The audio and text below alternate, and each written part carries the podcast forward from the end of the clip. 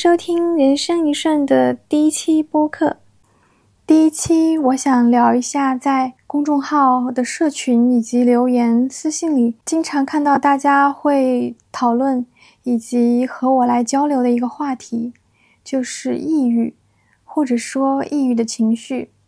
我常常收到的一个很类似的问题，就是说，我看了你的文章，我也知道我的问题出在哪里了。我也知道我该如何去改变，但是当我的情绪来的时候，我就是没有办法去调节这个认知，我就是忍不住要陷在那个黑暗里，我没有勇气去改变。其实每次被问到怎么变豁达的时候，我一般都会问你多大了？二十几岁的话，难受是正常的，别着急，可能到三十多岁的某一天，你就突然好了。但前提是你在感受到痛苦的这些年里，从来都没有放弃过对自我的探索。当你现在还处在一个能量还不够的阶段的时候，就接纳自己还没有足够的动力继续积攒能量就好了。其实只要能意识到自己的无意识，就已经是一种在穿越黑暗的方式了。我觉得就接纳自己就是最好的。你越对抗，会越痛苦。加缪有一段非常著名的新年祝福，我觉得非常适合用在这个穿越黑暗的阶段。他说：“今年希冀幸福将是徒劳的，通过工作建造幸福才是关键。不要希冀任何事，而是要做点什么。不要等待他人从头至尾的构建你的命运，尤其是当命运仍掌握在我们手中。现在。”我不会祝您幸福，因为我知道您的身体和精神正在经历重创。但我勉励您保持必要的力量和清醒，去努力维持您的宁静与尊严。所以不必去对抗这种创伤，别放弃自己，继续积蓄力量就好。只要你一直在积累着，你的能量积攒到某一个点。你的心力够了，你可能就会豁然开朗了，真的是这样。我自己是在大概二十二岁到三十一岁这接近十年的时间吧，是我人生中最痛苦的十年。这十年可能是因为我远离家乡，来到一个陌生的地方，也没有什么朋友的支持，也可能是因为我太压抑自己，不敢去拒绝那些自己不喜欢的工作，或者是说我希望。这个世界能再多一点公平和善良，但是却总是求不得吧。总之，这十年我既要向关心我的人去假装开心，来让他们放心。但是我自己的内心呢，就好像是常年在阴暗爬行的那种感觉。我现在翻我自己以前写的日记啊，二零一八年的一月十一号，周四，我写道。如果我是动物的话，我大概是一只蚯蚓那样的环节动物吧。我把自己深埋在地下，努力的像一颗螺丝钉一样，常常偷偷哭泣，被泪水冲出地面。可是我那样害怕展露在光明之中，于是活活晒死了。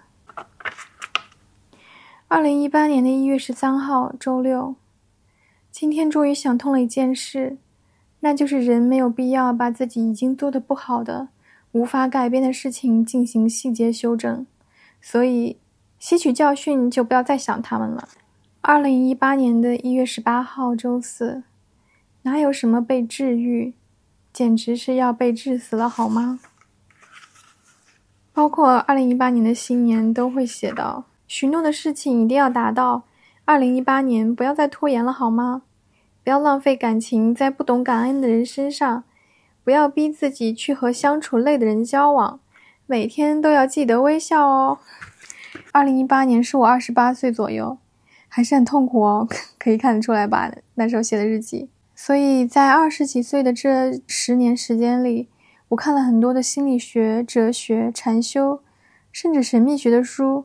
看的时候可能。跟你们看我现在写的文章是一个感觉，感觉到哎，有被触动到，有被点到，好像知道应该往哪里走了，但是好像也没有哪一本书能让我立刻觉醒，让我立刻就摆脱这种幽暗。我觉得这就是人的自我觉醒的一个过程吧。你要达到一个新的境界，你肯定是要付出一些代价的。之前我在读毛姆的那本《人性的枷锁》的时候，有一段话特别戳我。他说：“很不幸，他有看透事物本性的天赋，现实给予他的，总是与他梦中的理想相去甚远。他不知道，在人生的旅途中，一个人要穿越多么辽远的荒山野岭、激流险滩，才能抵达真正的现实。以为青春尽是欢乐，这是一种错觉。”是已经失去青春的人所有的错觉，而青年人知道他们自己是不幸的，因为他们心里满是不切实际的幻想，这些幻想全是被灌输的，导致每次他们都会在现实面前碰壁，碰得头破血流。他们仿佛是一场阴谋的受害者，他们读过的那些精挑细选的书，还有隔着健忘的玫瑰色迷雾。回忆过往的长辈们的话，都为他们铺设了虚假的人生前景。他们必须自己去发现，他们所读到、听到的一切全是谎言。每一次发现，都是往生命的十字架上再敲进一颗钉子。真的是这样。二十几岁，无论对哪个时代的青年来说，都不是全是青春欢乐的时代。尤其是当你是一个对自我有意识。对自我有要求的这样一个人，你会更容易感到痛苦。也许是因为长久以来压抑自己去满足大人们的需求，要做一个好学生，放弃了一些真正让让你产生心流、感到快乐的事情。也许是因为你对这个世界有太多乌托邦的想象，眼里容不得沙子，所以那些阴暗的东西才能格外刺痛你。大多数人在二十几岁其实是没有什么资本可以去选择。自己喜欢的事的，或者说是在被裹挟着做自己不想做的事的。当你长期在做一些不感兴趣、时常雕花的工作的时候，肯定会去想：我做这些有什么意义？就算做了有意义的事，又有什么意义？快乐和痛苦都是短暂即逝的。那一切波动的情绪还有什么意义？人活着到底有什么意义？我觉得。这是一个正常的思维发展方向，它说明你的生命的内在正在觉醒。它意味着有一天，你将非常明确的意识到，你的生命没有任何意义，是因为只有你本人才拥有对自己生命真正的主权，只有你自己才能赋予人生真正的意义。那些强加的不是发自本心的愿望，当然不会让你感到有意义感。木心有一句话说：“生命好在无意义，才容得下各自赋予意义。”所以呢，只要你是一个愿意面对自己生命本质问题的人，一定都会产生这样的想法。如果一个人从来都没有产生过这种想法，要么他是天生的觉醒者，要么他早就麻木不仁，被工具化了。所以，当这个生命内在觉醒的阶段来了，我们只能硬着头皮去面对它，逃避就是在逃避成为真正的自己。我经常跟人说，这个想法可能现在听起来有点抖 M，但是呢，只要你心里想着痛苦是觉醒前的礼赠，可能你就会在这个阴暗的时段，心里也能够有一些希望，甚至说你会感谢这个痛苦，因为你知道这种痛苦将带你到另一个境界。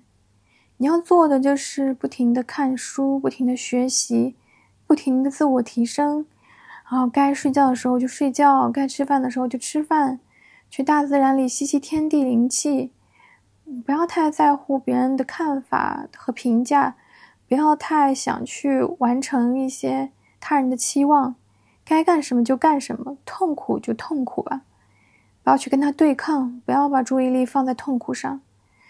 可能有一天你会发现，哎，你没有注意痛苦，痛苦好像就消失了，你突然就好了。我大概是在三十二岁之后，我好像越来越难痛苦了。就即便是发生了一些很难受、很受打击的事情，我大概也就会痛苦最多一两天吧。一两天时间内，我一定能把自己的心态调节过来。比如说，我今年做了假癌手术。术后的那个数值也不是很好，然后声音整个嘶哑到超过三十公分，别人听不见我说话。我去买个冰棍儿啊，对方认为我在打手语，你知道吗？就是完全听不见我说话。然后当时有一个年纪比我小很多的，也没有小很多，大概比我小三四岁的病友吧，就问我说：“你不慌吗？不害怕吗？”说真的，慌有什么用呢？该来的总会来。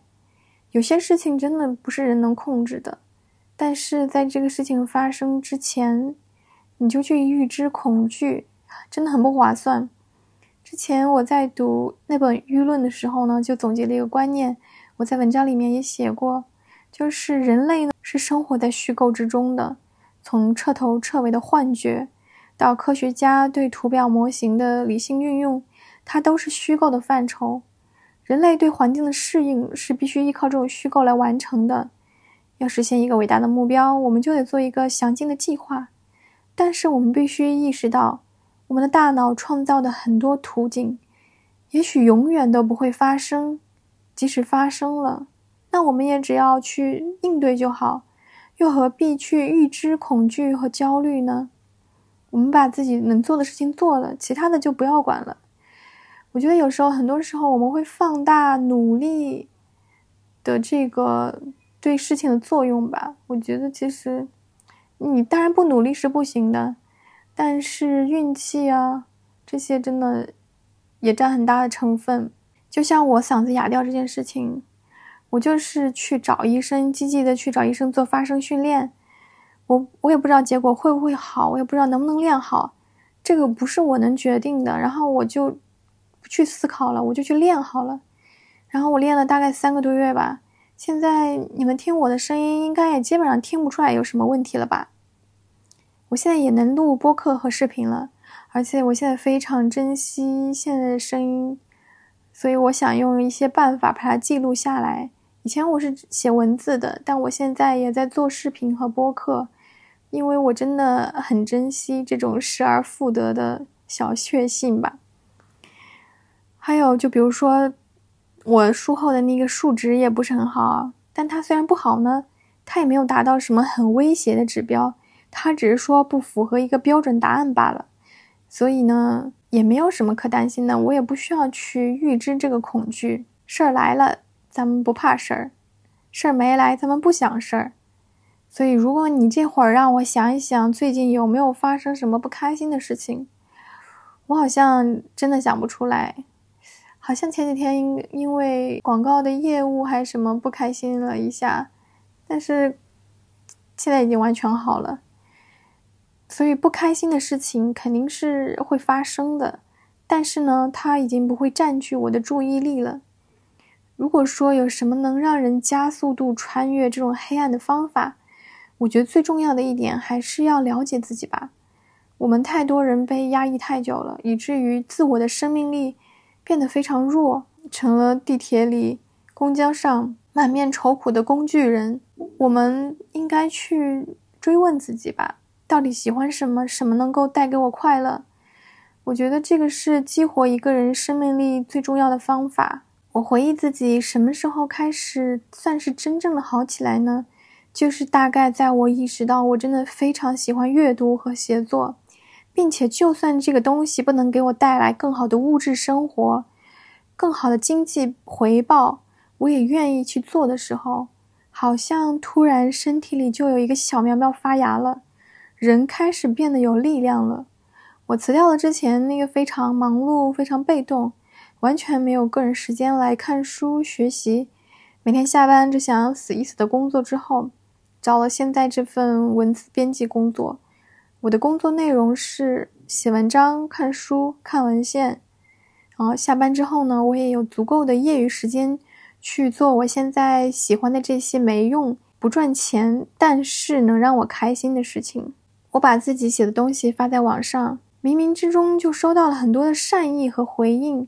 我发现这个世界上有很多和我想法一样的人，大家的每一次阅读和留言都像是给我在传送能量。我感觉自己好像真的变得越来越有力量，也越来越能给别人传递力量了。所以我觉得做自己喜欢的事情，真的是一件非常养生的事。所以，如果你也可以花上一两天时间来思考一下，你最喜欢什么，做什么事情最能让你产生心流，这个事情其实不需要你太，你不需要做特别好。比方说你画画，它能让你安静下来、幸福起来是最重要的。至于你的画符不符合大众的审美，你的技艺是不是很高超，这些其实都很不重要，重要是它能让你幸福。所以你可以把那些最能让你感到幸福的事情列出来，你看看做他们要需要花费多长时间，你现在的工作和生活能不能给他们留出位置？你把这一切安排下来之后，你就让这件事情来慢慢滋养你就好了。如果你被压抑了太久，一时半会儿也想不出来什么东西能激发你的生命力，我还有一个 玄学的办法。啊，遇事不决，量子力学。你如果可能做心理咨询，你可要可能要做好几期，你才能就是慢慢的了解自己嘛。但是呢，你可以看一看星盘啊、八字啊之类的书，不是封建迷信哈。我最近一直在看胡因梦翻译的那本《生命的轨迹》，我觉得这本书真的是一本特别能帮我自我开解的心理分析手册，也推荐给大家可以去看一下。比方说，我一直不太明白，为什么我会对负面的事物觉察特别敏感，而且我总能收集到很多的信息。然后呢，我就发现我的星盘呢，就是月亮双子落在八宫，那八宫本身就是一个和神秘性、洞察力有关的宫位，而月八的人呢，也就本来就更容易高敏感，尤其是对不和谐、不美好的东西特别敏感，加上我是双子座。好奇心又很强，又很喜欢收集信息，所以就更容易陷在黑暗里呢。了解到这个以后，我就开始下意识的去控制自己的觉知，主动去看那些好的部分。遇到不好的部分，我也会告诉自己，这是上天给我的天赋，让我收集到了更多的信息。但是信息就是信息而已，它不代表我要对他们产生很多的情绪。要去做好课题分离，然后再比如说呢，我群星三宫，木星九宫，就预示着我在交流呀、学习呀、写作呀、获取信息这方面是有一定的天赋的。所以我现在换到这个媒体的行业，对很多人来说，做媒体、做自媒体啊，每天要头脑风暴，要想选题，要看很多书，还要写文章把它输出出来，是件非常痛苦的工作。但对我来说，恰好是我的天赋行业，非常顺手。我甚至可以一个人做三四个账号。所以呢，如果你大家感兴趣的话，也可以自己去研究一下自己的星盘啊，看一下自己的天赋和性格弱点在哪里，可以缩短一下这个像无头苍蝇一样瞎转的自我探索之路，让这个自我探索的进程更快、更明亮。如果说有些苦难，是出生那一刻的天体，星星们赋予的，躲也躲不过的。那么，当你了解到之后，你也许就可以一种坦然的心态。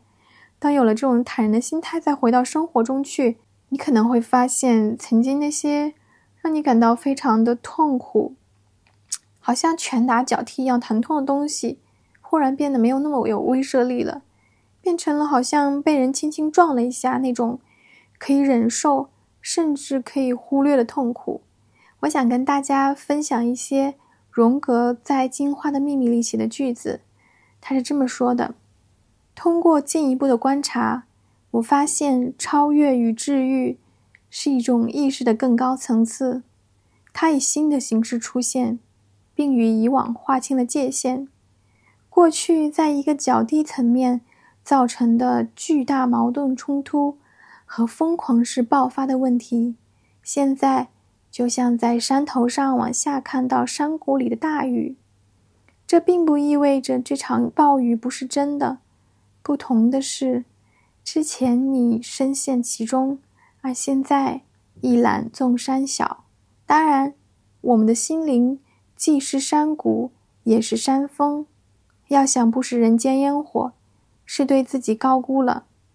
人还是会受到潜意识的冲击，为之所动，被他折磨。但当这个人也清楚的有更高一层的意识时，他就不会把自己与这种随时变化的感受等同起来。